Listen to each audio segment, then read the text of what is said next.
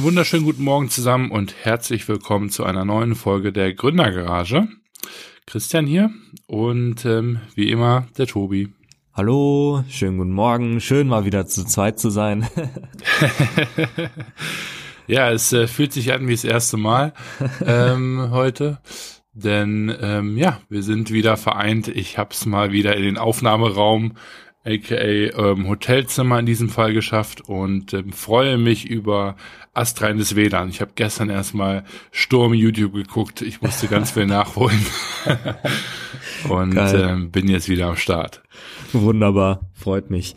Ja, äh, es es ist früh morgens. Es ist ein wunderschöner Tag.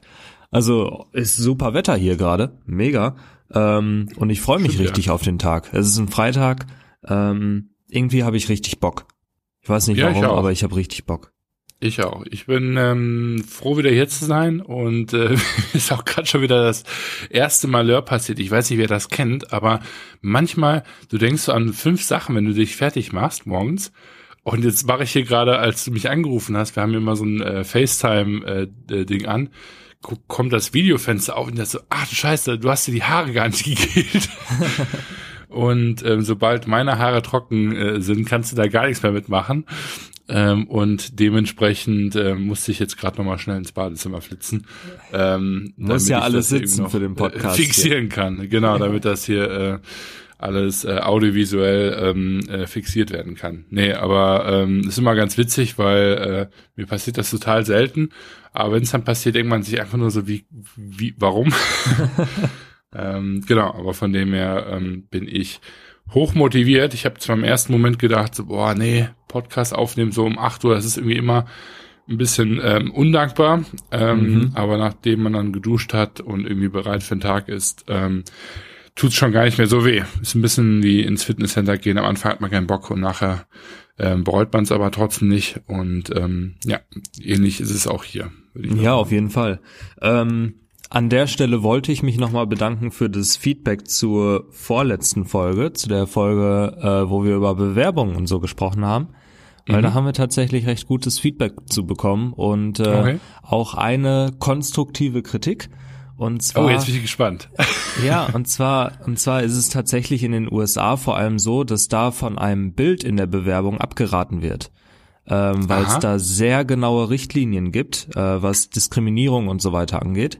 Ja. Und ähm, teilweise kann so eine Bewerbung mit Foto direkt zur Ablehnung führen oder dass sie gar nicht berücksichtigt wird, weil es da eben so strenge Richtlinien gibt. Das heißt, ähm, da das wusste ich nicht und ich schätze mal du auch nicht, nee, ähm, dass da Ahnung. tatsächlich viele halt einfach kein Bild mitschicken, weil es da nicht geduldet sozusagen ist oder nicht empfohlen wird. Und äh, Fand ich auch super interessant. Der, der Gilt das für allgemein USA oder hat das irgendwie in bestimmten Staaten einen Hintergrund? Hm, anscheinend USA, hat er ja nur gesagt. Gregor hieß der gute Mann und ähm, der war anscheinend selbst in den USA und äh, hat da auch ein bisschen mit zu tun gehabt oder musste sich da selbst bewerben und äh, ja, tatsächlich ist da Foto nicht so gern gesehen. Also ganz interessant ähm, im Gegensatz zu dem, was wir dann da gesagt haben, dass ein Foto doch eigentlich immer ganz nett ist. Ja, ja, mega spannend. Also ähm, habe ich jetzt so auch noch nicht von gehört. Ich habe mich aber auch noch nie in den USA ähm, beworben oder im Bewerbungsprozess irgendwie zugeschaut. Mhm. Von dem her mega cool. Danke für die Info. Ähm, weil ja, finde ich immer total ähm, interessant, wenn Leute da was zu beitragen können, wie das in anderen Ländern aussieht. Weil, wie gesagt, ich muss auch ganz ehrlich zugeben, ich weiß gar nicht, wie hier in Deutschland das das Stimmungsbild ist. Ich kenne das nur aus der Schule, dass es da auch schon immer kontrovers ähm, ja, diskutiert worden ist. Ich habe da persönlich eben die Meinung zu ähm, und ähm, finde das immer ganz interessant, ähm, ja, wie das auch andere Leute sehen. Ne? Also von dem her mega, mega cool. Ja, nice. Ja, das wollte ich mal sagen, bevor wir uns hier verzetteln, was wir natürlich nie machen, aber ähm, ne, dachte ich mal, bringe ich das an, äh, fand ich eine sehr coole Info und äh, ja, danke an der Stelle. Aber ja. ja. du bist wieder zurück. Es gibt einen Grund zu feiern. Äh, und äh, wir sind natürlich alle gespannt, wie es war. Ich glaube, viele wissen auch gar nicht genau, was ihr jetzt gemacht habt, äh, warum ja. du in Kolumbien warst. Die meisten denken sich wahrscheinlich irgendwie, äh, du hast nach neuen Stoffen und so weiter gesucht. Aber äh, der Grund war diesmal tatsächlich ein anderer. ich fand das total spannend, weil ähm, ich habe auch auf Instagram gemerkt, wie viele Leute, also auch wirklich Freunde von mir, mich gefragt haben, was ich denn in Kolumbien machen würde. Mhm. Und ich weiß nicht warum, aber irgendwie hatte ich im Kopf, also für mich war das völlig klar.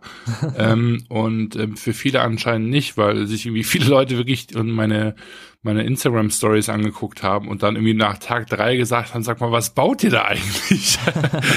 das war echt total witzig, ähm, weil ich halt irgendwie relativ vers versucht habe, das Ganze zu dokumentieren ähm, was äh, sehr schwer war tatsächlich äh, unter den äh, gegebenen Umständen ähm, und äh, haben irgendwie total viele dann ähm, regelmäßig gefragt, sag mal, was macht ihr da eigentlich für einen Quatsch? Ähm, also von dem her, wir waren in ähm, Kolumbien und ähm, ich habe da äh, geholfen, äh, eine Schule zu bauen die letzten äh, ungefähr zehn Tage, ein bisschen mehr. Und ähm, das Ganze war organisiert von der ähm, schwedischen Stiftung Anka Stiftelsen, ähm, die dafür bekannt sind, ähm, Schulprojekte in Südamerika zu machen, ähm, mit mhm. Fokus auf Kolumbien, ein bisschen Peru und Brasilien noch. Und ähm, genau, die haben sich eben, also die gibt's auch, glaube ich, schon seit fast 30, 40 Jahren und die haben sich eben darauf spezialisiert, ähm, Schulen ähm, in vor allem Rural Areas, wie man so, das schon so schön nennt, also in, in ländlichen Gebieten, übersetze ich das jetzt mal, ähm, in, äh, aufbauen und entwickeln und arbeiten sehr eng auch mit den staatlichen äh, Schulministerien zusammen in Kolumbien jetzt zum Beispiel. Und ähm, ja, wurde da eben ähm, von, von Richard gefragt, von, von meinem C-Normal-Team, ob ich dann eben Lust hätte mitzukommen. Und ähm, ja, das wurde äh, finanziert und umgesetzt von, von mehreren Unternehmen. Und ähm, wir waren da jetzt dort mit einem Team von ja, so 14 bis 17 Leuten, ähm, mhm. die eben ähm, ja alle dabei geholfen haben, diese Schule aufzubauen. Es war echt ein, ein Wahnsinnsprojekt. Ich kann es ähm, kaum in Worte fassen, was ich da erlebt ähm, habe und, und auch gelernt habe. Ähm, es war wesentlich beeindruckender, als ich mir das vorgestellt habe, äh, in, in vielerlei Hinsicht. Und ähm, auch einfach die Reise selber war schon ein Abenteuer, weil ich meine, wir sind in, in verschiedenen Ländern gestartet. Unser Team ist in ganz Europa verteilt, sprich äh, alles sind angereist von äh, Schweden, Deutschland, Spanien, äh, Italien, Holland, äh, Frankreich. Also wir hatten irgendwie alles dabei mhm. ähm, und haben uns dann äh, in, in Bogota, Bogota getroffen und sind von dort aus dann erst ähm, nach Santa Marta geflogen und dann mit einem Bus äh, knapp sieben Stunden lang ähm, nach Rio Hacha und dann später nach Manaure, was im Grunde genommen ähm, dann letztendlich der Ort war. Und das ist wirklich im absoluten Norden von Kolumbien. Und das Geile war das Briefing, was wir für die Reise hatten, denn es gab schlichtweg keins. also ich wusste wirklich nur, wann wir in Frankfurt losfliegen und wann ich wieder in Frankfurt ankomme. ähm, und der Rest ähm, habe ich dann gehofft, ähm, erfahren wir dann am ersten Tag. Ähm, und wie sich dann eben so ein bisschen herausgestellt hat, kam so dieses wirklich richtige Briefing eigentlich nie. Äh, und erst nur so grob, als wir dann wirklich in Kolumbien angekommen äh, sind. Und ähm, äh, ja, es war total spannend. Nur so eine kleine Hintergrundinfo, die, ähm, ähm, also Rickard und auch Jon und, und die anderen, die haben schon vor zwei, zweieinhalb Jahren bereits eine Schule gebaut.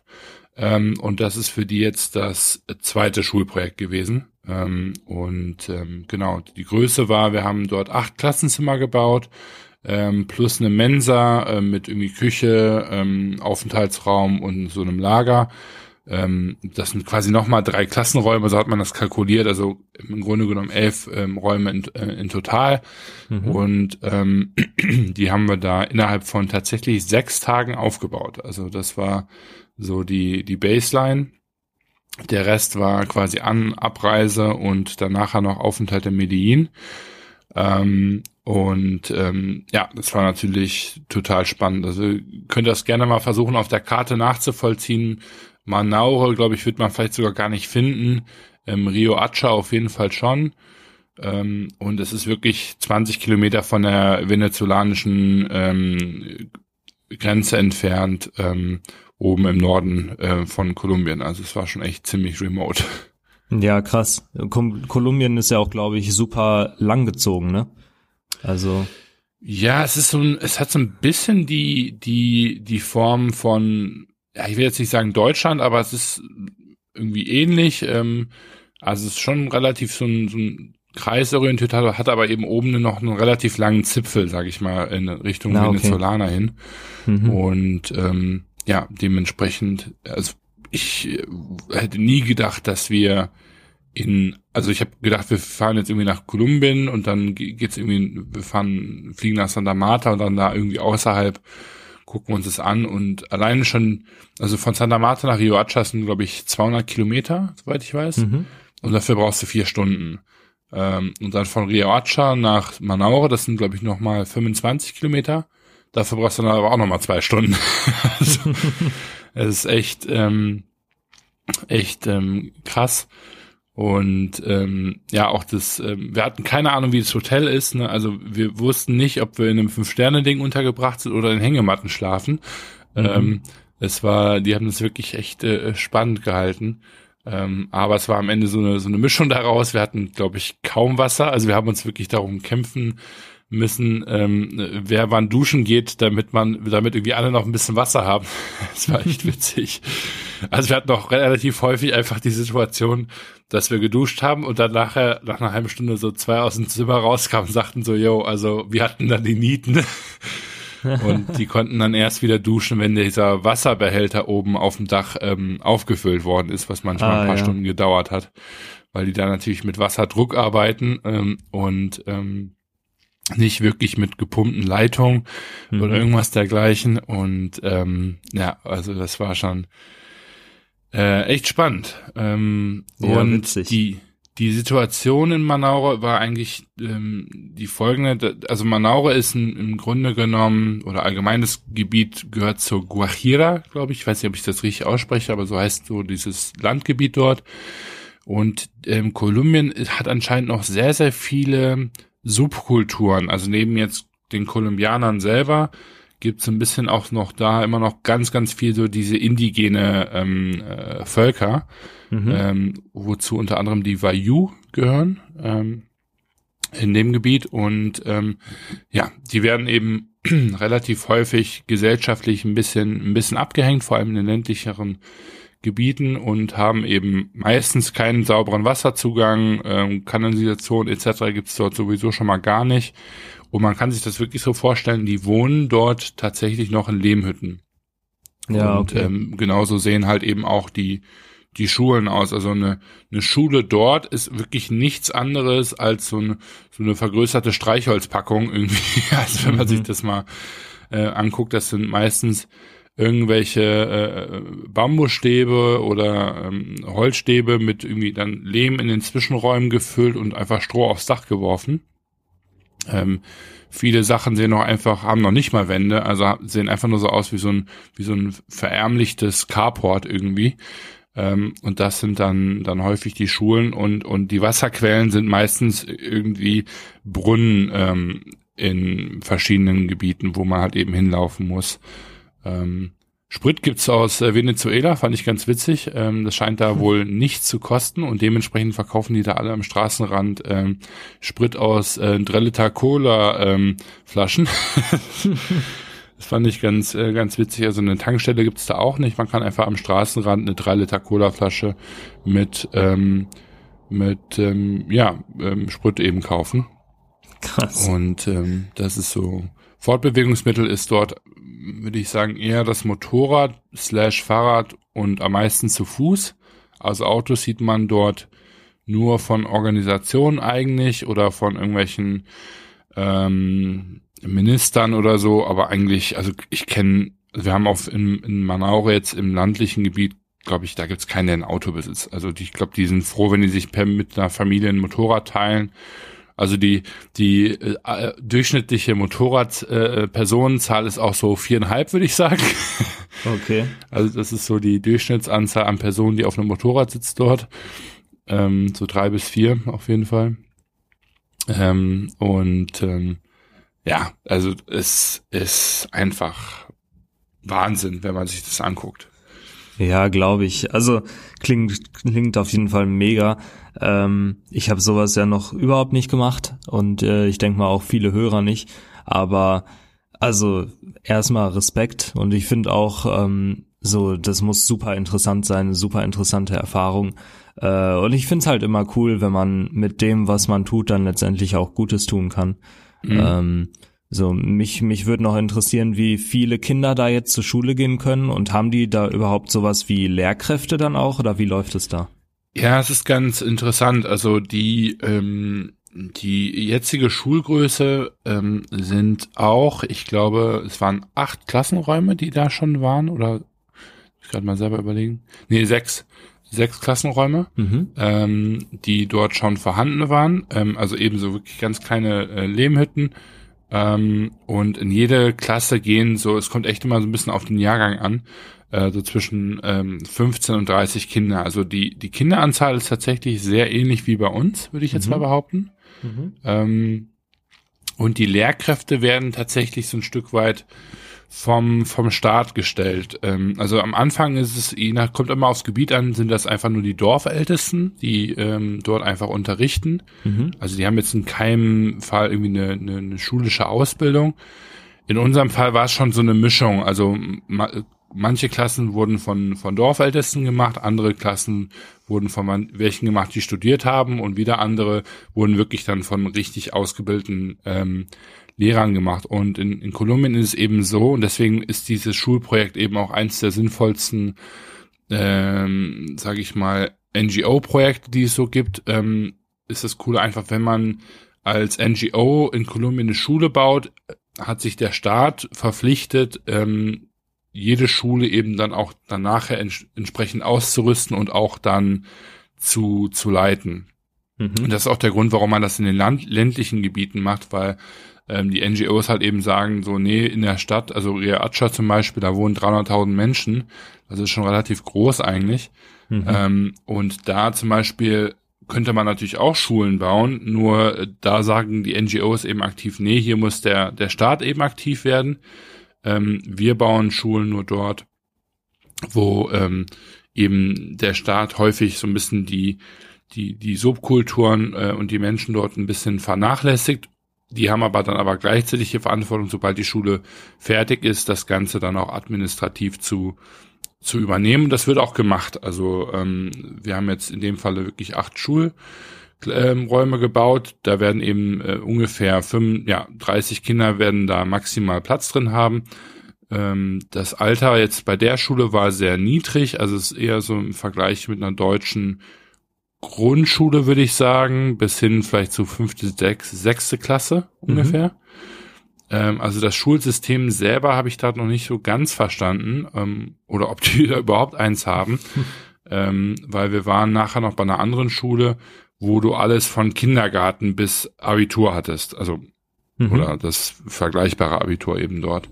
Ähm, also es kommt so ein bisschen auf die Kommune an, ähm, was darum herum ähm, ist, aber genauso acht Klassenräume, ähm, jeweils mit, mit 30, mit 30 Kindern, ja, das heißt also, da können halt eben ähm, weit über 150 ähm, eben zur Schule gehen, was wirklich ganz, äh, ganz cool ist, ne? Ähm, in unserem Fall war halt eben diese Mensa noch ähm, relativ wichtig, weil ähm, das so dafür gesorgt, dass sie jetzt einen, einen guten äh, Anschluss haben an, an äh, Wasser, dass die irgendwie auch Räume haben, wo die Essen wirklich lagern können, wo eben auch nicht so schnell irgendwie Tiere drankommen können.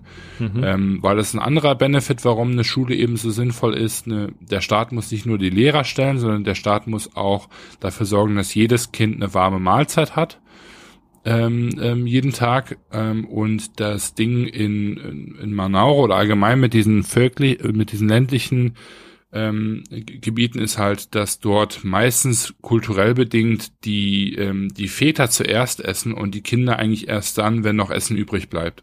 Ah, okay, ja, krass. Also frag mich nicht, wo das herkommt. Das kann, glaube ich, kein Europäer nachvollziehen ähm, und äh, Eltern wahrscheinlich schon gar nicht. Aber ähm, das ist dort, dort einfach in vielen äh, Bereichen auch so. Das heißt, ganz häufig kommen die Kinder halt eben schon, schon hungrig zur Schule. Ähm, und dementsprechend ähm, ist das ein weiterer Vorteil, warum eben eine Schule so, so wertvoll ist, ähm, weil die Kinder dort ähm, dann eben auch wirklich was Vernünftiges ähm, zu essen bekommen, einen, einen sauberen Wasserzugang eben haben. Und ähm, ja, das ist einfach unheimlich wichtig dort.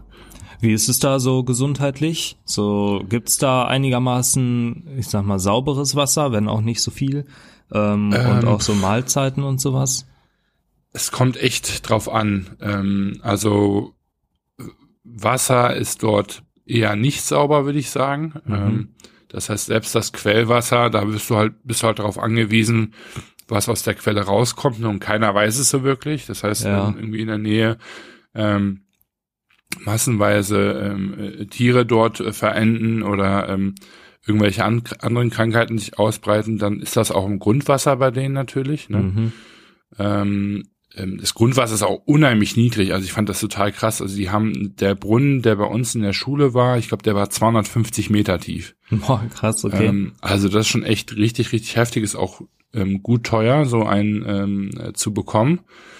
Ähm, der wurde aber, glaube ich, von vor einem Jahr oder vor zwei Jahren von von dem Staat dort ähm, aufgebaut. Ähm, aber das ist nicht nicht ganz so einfach und ähnlich ist es beim beim Essen. Also wir haben regelmäßig ähm, auch Essen in die in die Schule gebracht.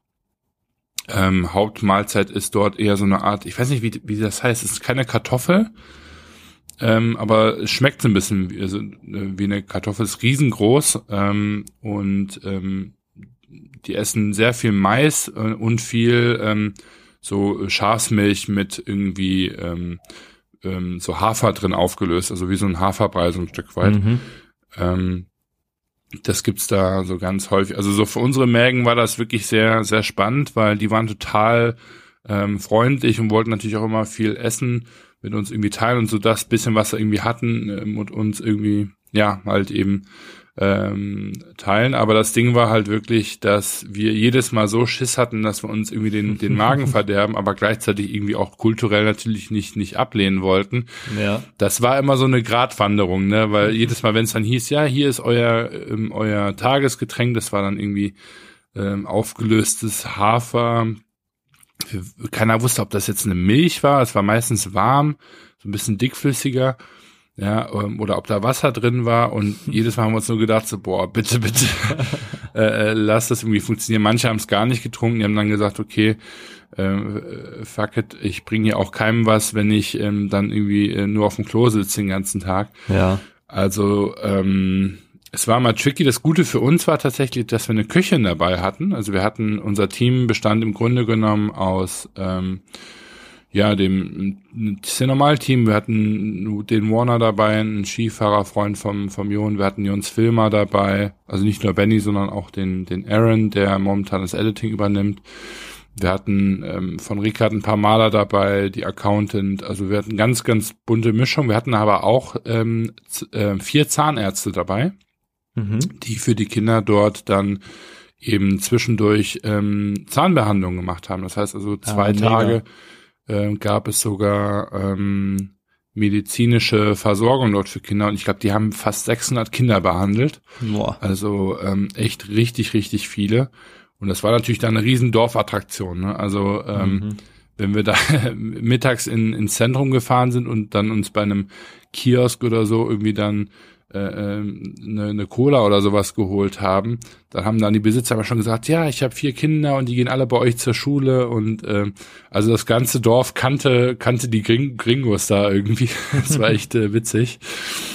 Ähm, und ähm, ja, dementsprechend äh, vor allem diese Behandlungen, glaube ich, haben viel gebracht. Da gab es wohl äh, echt Kinder, die, denen wurden im Alter von zwölf Jahren irgendwie schon fünf Zähne gezogen. Und zwar nicht nur Milchzähne, sondern richtige Zähne. Mhm. Ähm, weil, ähm, ja, dort auch sowas wie Zähneputzen äh, nichts ist. Und selbst wenn du dir dann die Zähne mit irgendwie schlechtem Wasser putzt, ja, ist dann halt die Frage, wie sauber die dann irgendwie werden. Und so rein bakteriell muss es da wohl irgendwie schlimm ausgesehen haben. Also einem Kind, das fand ich total brutal, dem wurden wirklich alle Schneidezähne rausgezogen. ähm, also der hat quasi vorne gar nichts mehr gehabt. Ja. Ähm, und das fand ich dann auch echt ähm, heftig irgendwie. Hm. Ähm, aber ja, gut, ist natürlich besser, als noch mehr Zähne zu verlieren. Und ähm, mit Prothesen und so weiter haben die da auch nicht arbeiten können, weil wir sind echt mit viel Equipment auch hingeflogen. Also ich war ganz erstaunt. Wir sind wirklich, wir hatten ähm, teilweise, also unsere Ärzte vor allem, die hatten, glaube ich, alle drei Aufgabekoffer. Ähm, ähm, auch der Leiter von dem Projekt, die Maler, die hatten, glaube ich, alle drei, vier Koffer. Wir hatten Pinsel, Rollen. Also ich, ich, ich war erstaunt, was wir alles aus Europa mitgebracht haben, mhm. ähm, damit wir da überhaupt vernünftig arbeiten können. Ähm, das war schon, schon krass. Und gebaut wurde das Ganze mit ähm, noch, eigentlich sollten wir noch acht Kolumbianer bekommen, die uns helfen. Mhm. Die quasi auch noch ein bisschen irgendwie verstehen, was sie, was sie machen im Baugewerbe. Ähm, aber auch so ein kolumbianisches Ding, wenn du halt eben acht anfragst, bekommst du vier. also am ersten Tag ähm, haben wir da natürlich nur vier Leute bekommen. Ähm, und das war so ein bisschen, ja, die Unterstützung, die wir vor Ort hatten. Die wurden auch alle natürlich bezahlt. Ähm, und ähm, vielleicht so ein bisschen so die Finanzierungshintergründe. Also ein Klassenzimmer kostet ungefähr 4000 Euro. Mhm. Das heißt also, ähm, wenn man jetzt eben acht Klassenräume dort macht, ähm, bist du bei so ja 32.000 Euro, kann auch äh, 35.000 Euro sein. Ähm, aber so ungefähr in dem Bereich ähm, bewegt sich das Ganze. Also das ganze Projekt, was wir jetzt da begleitet haben, waren äh, knapp 60.000 Euro mit ähm, Mensa und allem Pipapo. Mhm. Ähm, also es ist schon schon schon krass, wie günstig äh, das ist. Also wenn man mal überlegt, dass man mit 60.000 Euro jetzt ähm, ermöglichen konnte, dass irgendwie mehr als äh, 250 Kinder da ähm, vernünftig zur Schule gehen können und jedes Tag eine vernünftige Mahlzeit in, in, in einem Gebäude haben, äh, wo eben auch wenn man eben mal die Regenzeit hat, auch irgendwie vernünftig Unterkunft hat, weil das Problem auch in Manaure ist, dass ähm, wenn die Regen haben, dann richtig. Die haben nicht viel Regen, meist das meiste Jahr über sieht's da aus wie eine Wüste. Ähm, aber wenn die Regen haben, dann ist natürlich alles Matsch und und versinkt irgendwie im Sumpf. Ähm, und dementsprechend ist es so wichtig gewesen, dass auch das ähm, die Schule und die Mensa auf einem relativ hohen Fundament stehen, damit eben dann auch in der Regenzeit nicht alles voll mit Wasser läuft. Ja. Ähm, weil das ist dann eben bei den bei den Klassenräumen der, Fall, die, der Fall. Ne? Also ich will gar nicht wissen, wie es da in der Regenzeit aussieht, aber ich kann mir fast vorstellen, dass die Schule gar nicht aufhat in der Regenzeit, weil das eigentlich unmöglich ist, da zu unterrichten, ähm, wenn wenn es regnet. Mhm. Ähm, viele Kinder fahren auch äh, oder laufen bis zu anderthalb Stunden überhaupt erstmal zur Schule. Es gibt dort Schulbusse. Definition, Definition Schulbus ist ein Stück weit Pickup-Truck mit Plane hinten drauf, zwei Holzbänken oder so diesen geilen Plastik ähm, ähm, Kiosk-Stühlen, äh, die man so kennt, mhm. hinten auf dem Pickup-Truck drauf. Und das ist der, der Schulbus dort. Ähm, aber viele müssen halt eben auch ähm, zu Fuß kommen und ähm, ja, Schulzeiten sind relativ ähnlich wie bei uns. Also es fängt dort so zwischen 8.30 Uhr bis 9 Uhr an für die ganz Kleinen, äh, 8 eher so für die Größeren ähm, und geht dann meistens so bis 2, 3 Uhr. Ähm, wird halt, genau, mittags um 12 oder was gibt's immer Essen. Ähm, ja, aber das war so die, die, die Grund, grundsätzliche Schulzeit ähm, dann dort. Ja. ja, klingt auf jeden Fall nach einem super spannenden Projekt. Ähm, würdest du, wenn du, wenn du jetzt die Möglichkeit hättest, das nochmal machen? Ja, auf jeden Fall. Also ja. ähm, das mir hat die, mir haben die letzten zwei Wochen so viel gegeben, ähm, das ist schon, schon, schon krass irgendwo. Also auch zu sehen, mit wie wenig Geld man dort so viel bewirken kann. Ich glaube, mhm. Für mich, wo es wirklich so richtig klar, also für mich war es am Anfang einfach eine, eine Challenge irgendwie. Ich hatte irgendwie Bock zu helfen. Man kann aber jetzt nicht so wirklich wahrnehmen, wie viel man den Kindern hilft. Ähm, aber ich hatte einfach Bock auf dieses sechs Tage lang harte Arbeit, kein WLAN und einfach mal Gas geben und an nichts anderes denken, als es eben da Stein auf Stein zu setzen. Ne? Ja. Ähm, und am Ende sind wir aber ähm, am siebten Tag ähm, von nach Riohacha wieder reingefahren, was so die größere, also Manaure, ich weiß nicht, wie viele Einwohner die haben, vielleicht 10.000 insgesamt, würde ich jetzt mal behaupten, mhm. in der, im Stadtzentrum und dann halt eben noch sehr viele auf dem Land und Riohacha eben mit 300.000. Da wurde die Schule vor zweieinhalb Jahren gebaut, also außerhalb von Riohacha. Mhm. Und da sind wir am siebten Tag hin. Und da war es dann, glaube ich, wirklich zum, also zum ersten Mal, wo ich gedacht habe, okay, krass, hier kann man wirklich was bewegen mit dem, was man macht, weil da haben wir uns dann wirklich angeguckt, okay, gut, Schule bauen ist ein Ding, aber wir haben uns natürlich irgendwie alle gefragt, was ist halt eben, wenn wir dann nach einer Woche wieder abreisen? Ne? Ja, genau. Ähm, ist es, bleibt es eine Schule, ne? Oder wird das irgendwie umfunktioniert? Oder ne, man weiß es ja irgendwie nicht. Ähm, ja. Und es war einfach beeindruckend zu sehen, ähm, was bei der anderen Schule war. Die wussten, dass wir kommen und die haben die ganze Schule geschmückt. Ähm, die Kinder haben auf uns ähm, gewartet in der neuen Schule und da ist es halt eben so, die ist schon wesentlich größer mittlerweile.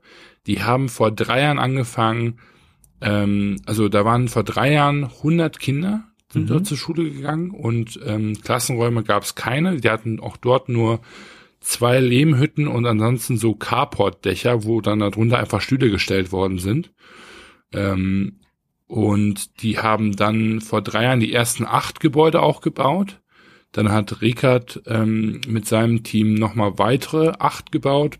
Dann hat eine andere Malerfirma, auch aus Schweden, nochmal weitere acht gebaut. Also die haben insgesamt jetzt 24 Klassen mhm. dort, plus eben eine, eine Mensa. Und dort gehen jetzt mittlerweile mehr als, ich glaube, 800 Kinder ähm, ähm, zur Schule. Ähm, seit jetzt eben knapp anderthalb bis zwei Jahren. Ähm, und die haben einen, einen Gym ähm, bekommen, also so ein, so ein Outdoor-Gym, wie man das mittlerweile häufiger mal sieht. Ja. Die haben ähm, so einen kleinen Kinderspielgarten bekommen, weil die eben auch einen Kindergarten dort jetzt mittlerweile haben. Mhm. Ähm, und dort können jetzt wirklich Kinder bis zum Abitur in Anführungsstrichen, ähm, also bis zu dem Alter, wo man eben dann danach zur Universität gehen würde, können die dort zur Schule gehen, ab dem Alter von drei Jahren. Mhm. Ähm, und das ist halt einfach, das war krass zu sehen. Ne? Also ähm, wie alle Kinder in den Schulräumen sind. Ich meine, wir haben am Ende, als wir fertig waren, wir haben quasi nur die, die Konstruktion gemacht, also quasi Wände, wir haben beim Dach geholfen, wir haben natürlich gestrichen, ähm, geputzt und so weiter. Ähm, aber wir haben die Klassenräume nie fertig gesehen in dem Sinne. Also wir haben noch nicht erlebt, wie dann nachher Stühle, Stühle reingestellt worden sind, dann die Whiteboards an die Wand kommen, ähm, ne, man so ein bisschen irgendwie Projekte aufhängt. Also das, mhm. das halt aussieht wie ein Klassenzimmer. Ne? Ja, genau. Ähm, und das haben wir da halt eben sehen können. Und das war schon, das war schon echt, das war schon echt cool. Also ähm, auch dann wirklich die Lehrer. Wir haben den Schulleiter dort kennengelernt. Wir haben dann eben die neuen, ähm, dieses neue Gym äh, eingeweiht. Das war der Grund, warum wir eben unter anderem da waren, weil das haben wir auch ähm, äh, wurde von uns mitfinanziert. Und ähm, das war schon schon krass. Der Bürgermeister war natürlich da ähm, und ähm, ja einfach zu sehen, wie die dort zur Schule gehen können ähm, und eben wirklich einen Abschluss auch machen können, wo vorher wirklich nicht mehr als irgendwie nur ein paar äh, Stöcke waren, ist schon wirklich ähm, cool. Es war auch ähnlich wie bei uns, also am letzten Tag, als wir unsere Schule fertig hatten, gab es natürlich eine Einweihungsfeier und die ja. ging fast drei Stunden lang. Oh. Also es war wirklich richtig lang, ähm, äh, unter anderem, weil immer in drei Sprachen übersetzt worden ist. Ähm, denn die sprechen natürlich nicht nur Spanisch dort, sondern eben auch noch äh, dieses Vayu. Ähm, mhm. ähm, und dann zusätzlich natürlich für uns wurde dann immer noch auf Englisch übersetzt, beziehungsweise teilweise sogar auf Schwedisch noch. Ähm, und ähm, ja, das war schon schon schon cool. Also selbst der Minister, der Schulminister war auch da von Guajira. Mhm.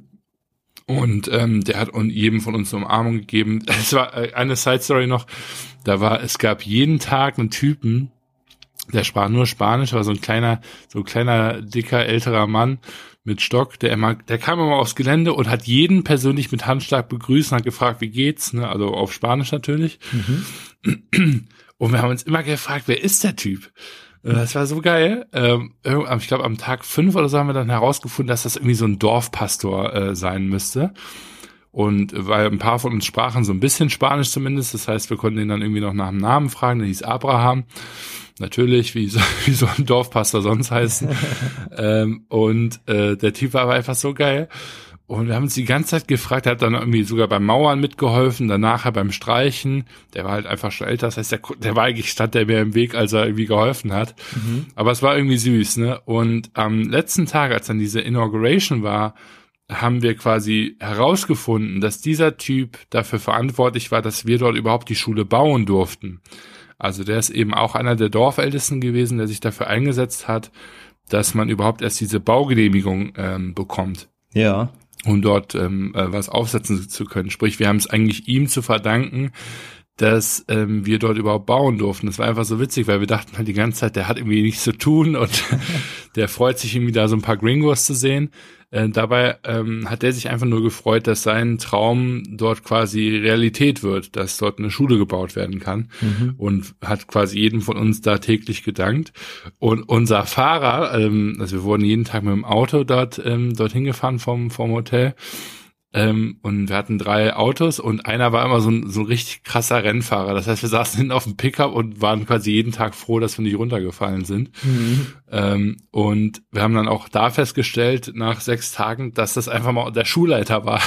das war so geil. Wir dachten einfach, das wäre irgendwie ein Fahrer, der engagiert worden ist und am Ende, als diese Inauguration dann war, hat er sich als Schulleiter vorgestellt. ähm, und wir haben gedacht, wie witzig, dass irgendwie der Typ, wo wir dachten, der hat irgendwie Langeweile, war ähm, nicht nur Pfarrer, sondern irgendwie nachher Dorfältester und verantwortlich dafür, dass wir die Schule bauen und unser Fahrer war der Schulleiter. Mhm. Ähm, also so ist das da halt irgendwie einfach. Und das war so, so herzerwärmend, das zu sehen, wie die sich alle ähm, dort eben eingesetzt haben. Ähm, zur Feier kamen natürlich auch Eltern, der ganz, alle Dorfältesten kamen, also es waren so irgendwie 15 ähm, äh, ältere Männer. Und ähm, ja, es war schon wirklich irgendwie ähm, wahnsinnig ähm, zu sehen. Also ich bin, man kann es ja hören, ich bin immer noch ähm, am Schwärmen. Ja, auf jeden Fall echt ein super cooles Projekt. Ich glaube, äh, das war auch den Monolog heute mal wert. Auf jeden ja. Fall ähm, sehr stark. Also ich, ich würde auch mal wirklich sowas, sowas unterstützen. Ich habe ja, glaube ich, schon mal erzählt, meine Eltern ähm, unterstützen halt einen Jungen irgendwo, mhm. ich weiß gar nicht wo tatsächlich, wo der lebt, in, in Afrika aber auf jeden Fall. Ähm, aber in welchem Land jetzt genau, weiß ich gerade nicht. Äh, mhm. Ist auch noch relativ frisch. Ähm, aber genau, die unterstützen den ja, dass er auch irgendwie eine Ausbildung machen kann und sowas und dann seine Familie ernähren und so weiter und mhm. so fort. Und mhm. äh, ich habe mir auch streng vorgenommen, dass ich sowas äh, in Zukunft mal unterstützen werde. Aber ja. mega, dass ihr da, dass ihr da halt die Möglichkeiten aktuell zu habt. Ich glaube, man nimmt für sich selbst halt auch super viel mit. Und ähm, ja, also ich, ich will sowas auch gerne mal machen. Ich stelle es mir auch super anstrengend vor, so höchstwahrscheinlich. Auch ja. einfach mal die, die Tage dann komplett anderen Rhythmus.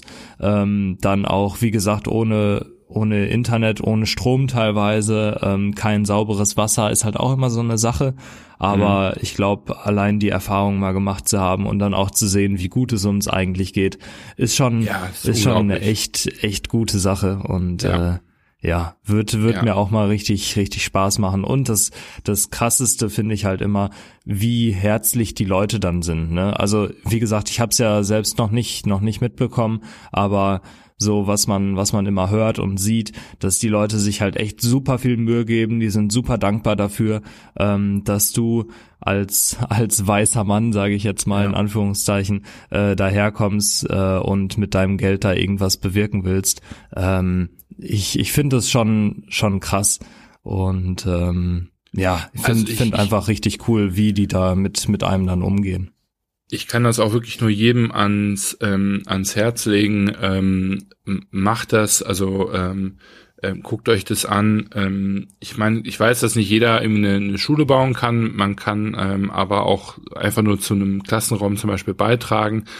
Ähm, ne, auch nicht jeder hat die Möglichkeit, dort dorthin zu reisen. Es wird nicht mit mit jeder Reisegruppe ähm, gemacht. In unserem Fall ist es natürlich besonders sinnvoll gewesen, weil ähm, wir einfach auch das Ganze natürlich dokumentiert haben. Also Jon wird wie immer mindestens einen Vlog dazu hochladen, vielleicht sogar zwei. Ich weiß nicht, ob er sich da schon entschieden hat. Mhm. Ähm, ne, und auch die, die mediale Aufmerksamkeit, die wir natürlich dann so einem Projekt widmen können, ist natürlich irgendwo groß.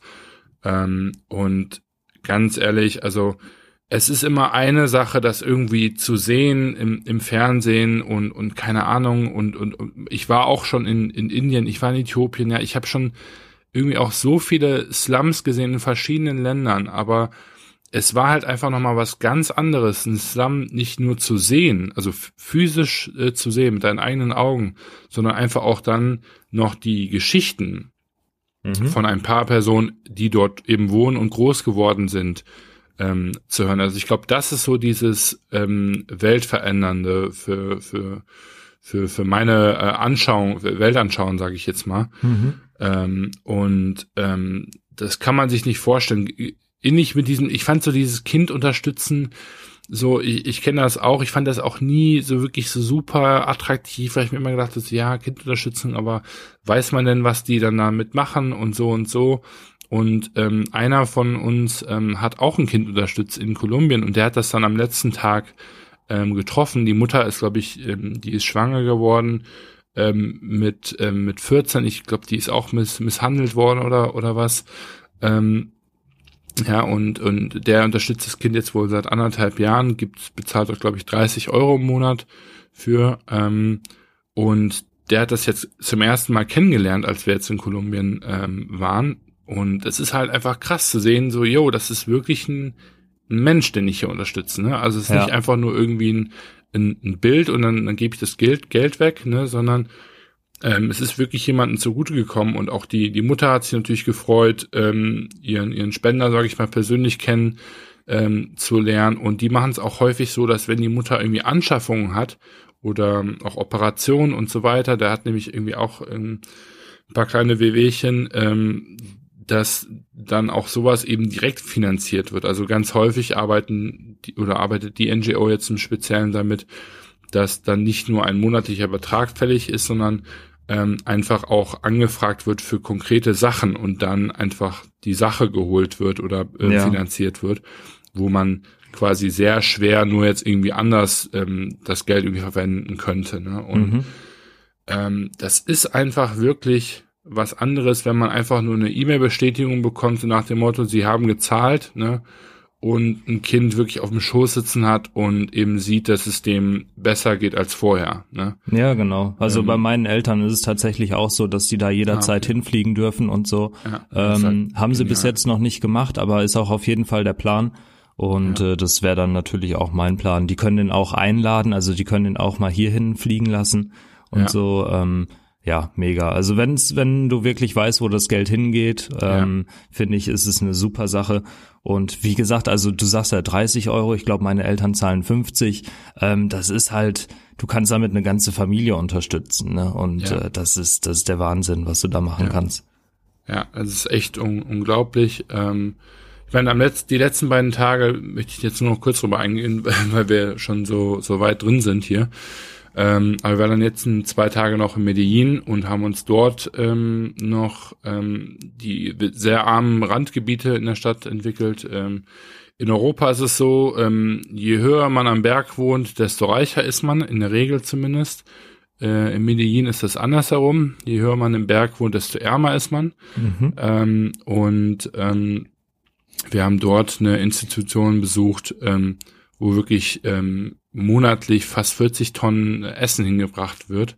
Das ist so eine Art Tafel, ähm, aber auch gleichzeitig eben Kindern die Möglichkeit haben, im, im Schutz von der Organisation ähm, zu lernen, zu lesen und vor allem auch zu malen. Und ähm, durch diese Projekte finden die heraus, ob Kinder eben äh, misshandelt werden ähm, oder wurden und versuchen denen dann halt eben bestmöglich zu helfen. Das Ganze wird organisiert von einer ganz jungen Frau, die selber ganz, ganz viel Leid äh, erfahren hat ähm, in ihrer Kindheit. Die hat uns davon äh, relativ lang ähm, erzählt. Und ähm, ich glaube, für mich persönlich so dieses, wenn ich jetzt den Trip nochmal kurz zusammenfasse, das Schule bauen war beeindruckend, das war cool, das war anstrengend, das war anders ähm, und, und irgendwo auch ähm, beeinflussend. Mhm. Ich glaube aber fast, dass diese zwei Tage in Medellin, wo wir wirklich auch, ich, also wir haben in Manaure eher Landleben gesehen, Leute, die ärmlich leben, aber nicht wirklich Leid in dem Sinne. Also wir haben jetzt relativ wenig erfahren darüber, ähm, wie groß de der Hunger wirklich ist, ne, wie sehr die wirklich unter auch ähm, den Wasserengpässen und so weiter leiden, sondern wir haben uns eben auf die Schule konzentriert.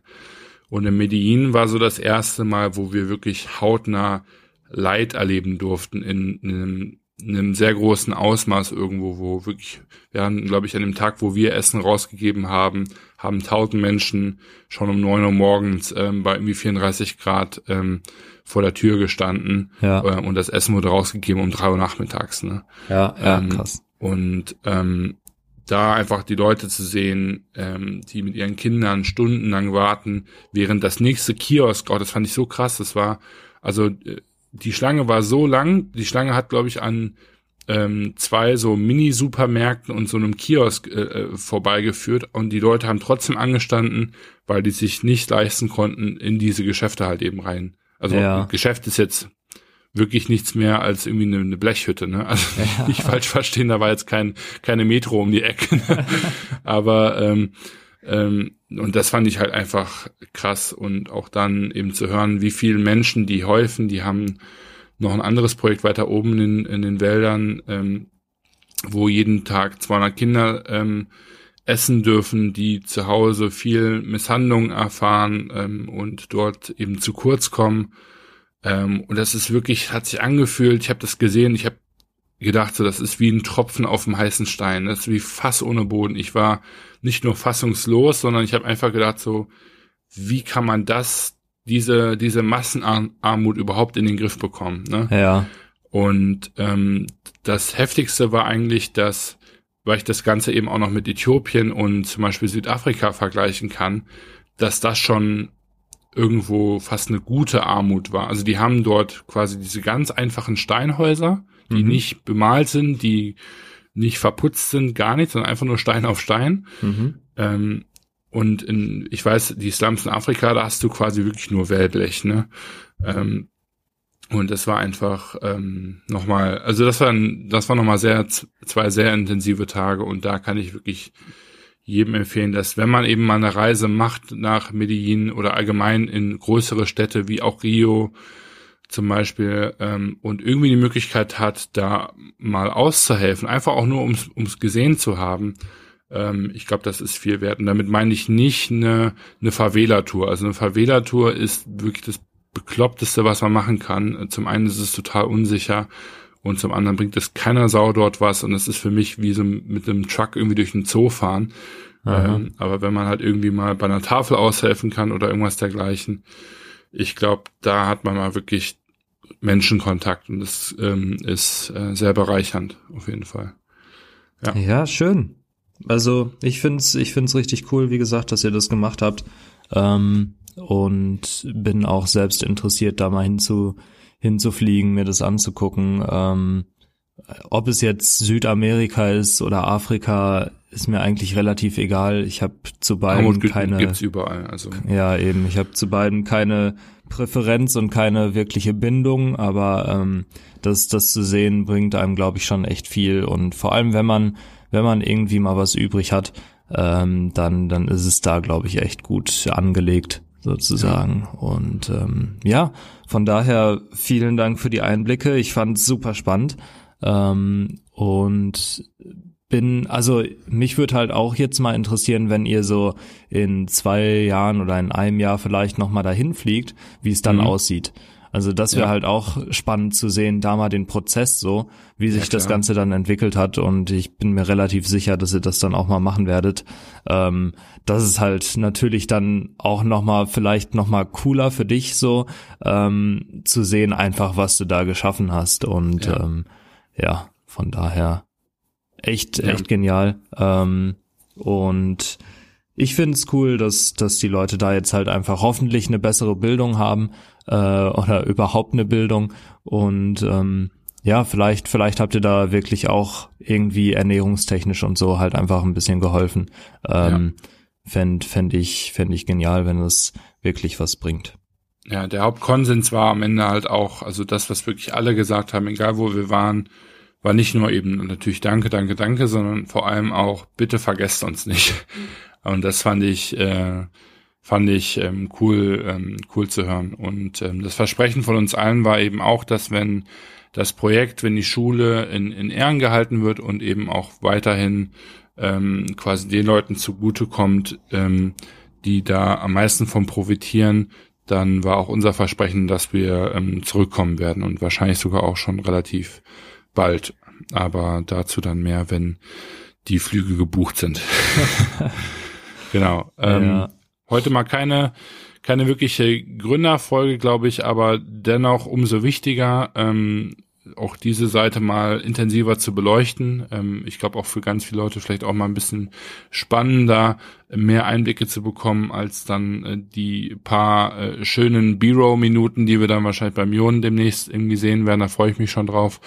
Ähm, denn ähm, ja, ich glaube, das ist einfach unheimlich wichtig. Ich glaube, das gehört auch zum Unternehmertum dazu. Ich mhm. bin der Meinung, ich konnte dort zum ersten Mal sehen, also so meine eigene Vision irgendwo ähm, Realität werden sehen im Sinne von, dass eben Unternehmertum auch gut sein kann und Gutes bewirken kann.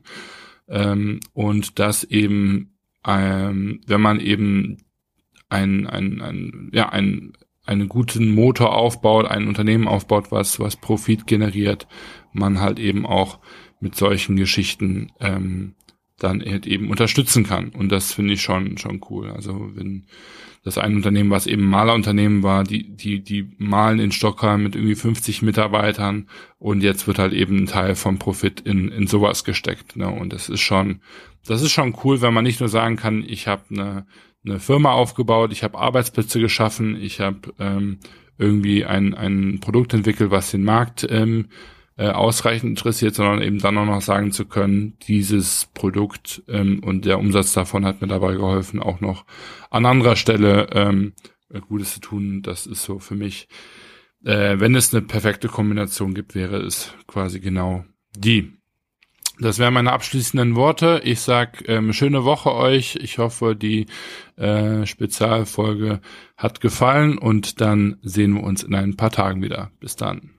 Ja, ich weiß nicht, wie man es wie man's anders äh, abschließen könnte, so ein Thema. Von daher, ich sage auch einfach, ich bin raus. Ähm, vielen Dank für die Einblicke hier und äh, ich wünsche euch ebenfalls eine schöne Woche. Bis dann. Ciao, ciao.